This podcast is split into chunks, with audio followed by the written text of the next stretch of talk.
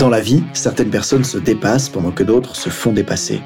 Bienvenue sur Obsession Progression, le podcast des compétiteurs qui sont obsessifs de l'amélioration.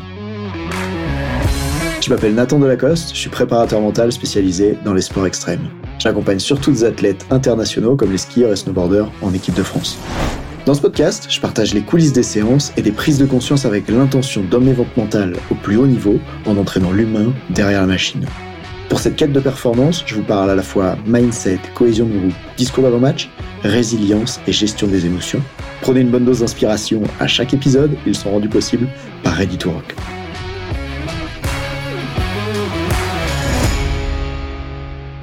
Salut, aujourd'hui je suis en déplacement de Grenoble à Bordeaux et je voulais profiter d'un moment de pause à l'hôtel pour casser une idée reçue sur la préparation mentale qui pose vraiment problème, qui me pose problème et qui vous pose certainement problème.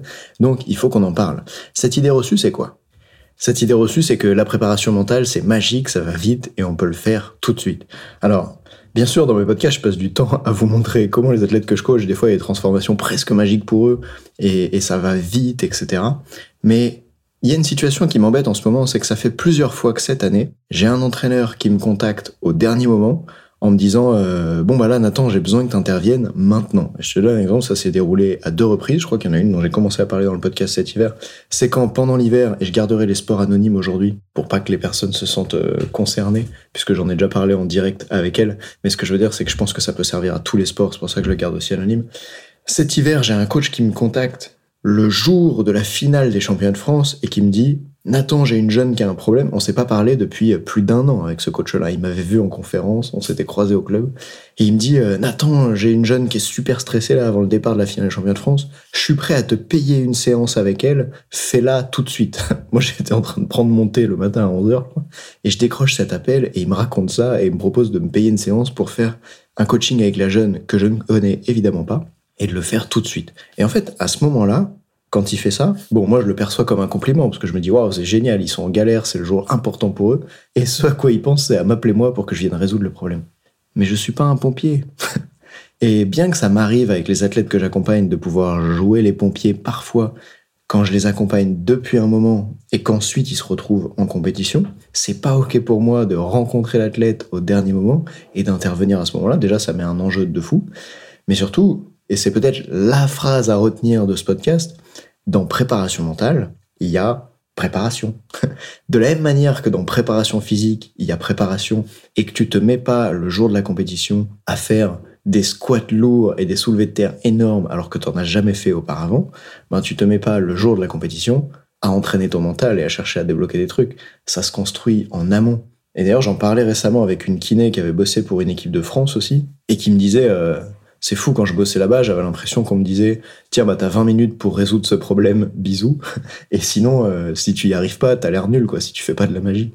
Et en fait, bien que la kiné, la préparation mentale peuvent avoir cette chose de magique, ou sur certains problèmes, on peut avoir des résultats extrêmement forts, parfois en 20-30 minutes, c'est pas comme ça que ça devrait être la base de travailler.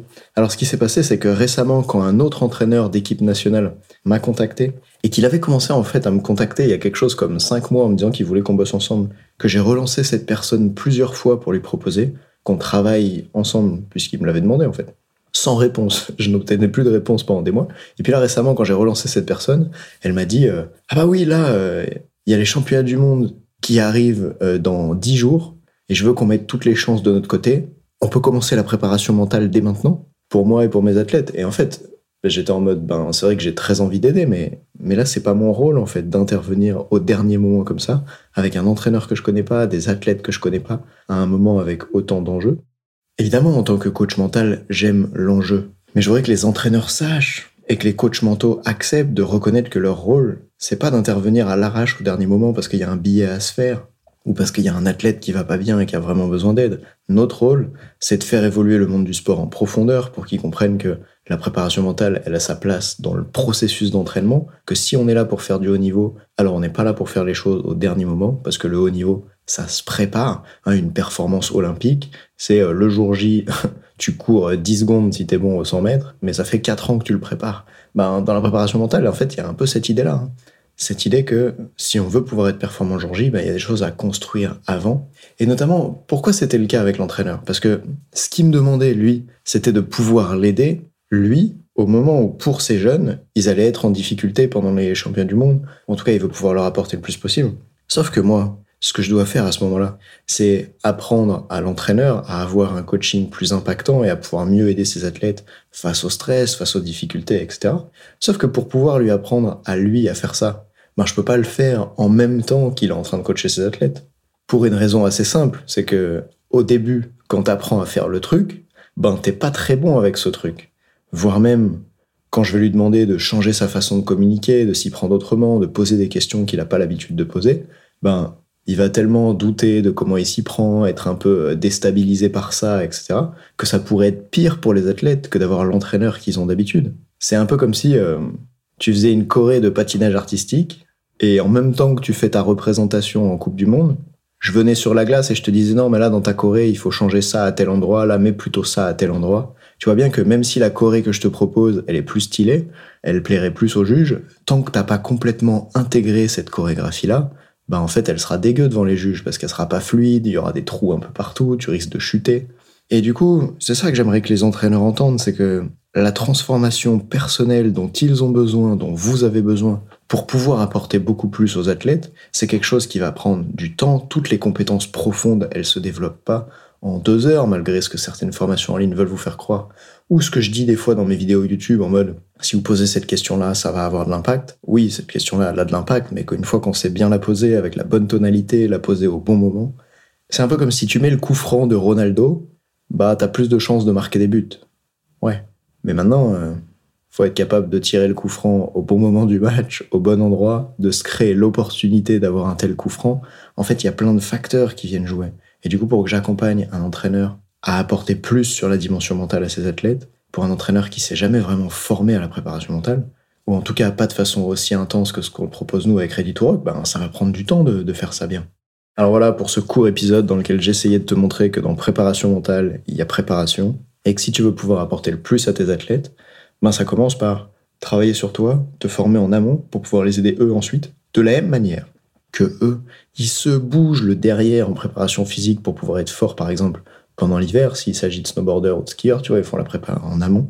De la même manière que pour eux, ils se bougent en préparation physique des mois avant, ben, je crois que c'est ton rôle en tant qu'entraîneur, des mois avant, de commencer à te préparer pour pouvoir le mieux possible les aider pendant les phases de compétition, voire même de commencer à leur demander à eux de se préparer en allant voir un coach mental ou en ayant toi des rendez-vous avec eux si tu es formé à la préparation mentale, ça se construit. De la même manière que les blessures, ça se prévient, de la même manière que il y a un certain nombre de maladies qui se préviennent si tu fais suffisamment d'activité physique, etc. Et eh bien la performance de haut niveau, ça se prévient surtout, ça se prépare. Ah oui, dernière chose, en fait ça peut être très utile en tant que coach mental d'intervenir pendant la compétition, mais pour ça, auprès de l'entraîneur, auprès des athlètes, on a besoin d'avoir déjà le même langage, de savoir exactement de quoi on parle, un peu comme quand ben toi, tu es entraîneur toute l'année et quand tu vas intervenir auprès de ton athlète en compétition, tu vas lui dire quelques petites choses, enfin j'espère que tu lui fais pas des romans le jour J, tu vas lui dire quelques petites choses et vous allez pouvoir vous comprendre très rapidement parce que vous avez déjà le même langage, vous pouvez faire référence à des choses que vous avez dites ou vues ensemble dans le passé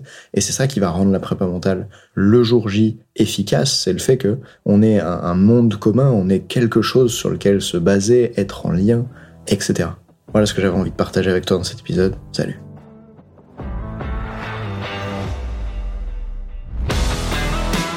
On dit souvent que le mental, c'est 70% de la performance à haut niveau. Pourtant, rares sont ceux qui l'entraînent au moins de 10% du temps. En écoutant jusqu'ici, t'as donné à la dimension mentale un peu plus de la place qu'elle mérite chaque semaine. Bien joué. Ma mission audacieuse, c'est d'aider le monde du sport à se transformer en profondeur et je veux faire en sorte que plus aucun coach ne passe à côté de la psychologie de ses athlètes. C'est pour accomplir ça que je crée une tonne de vidéos sur YouTube et des épisodes comme celui que tu viens d'écouter. Alors, je vais pas te demander d'inscrire de force tes amis au podcast et en même temps, si tu peux en parler à quelqu'un qui va l'adorer, quelqu'un à qui ça serait utile, ta recommandation, elle signifie beaucoup pour moi. Si chaque auditeur en parle juste à deux autres, l'année prochaine, on sera des milliers de fois plus nombreux avec l'obsession progression. Salut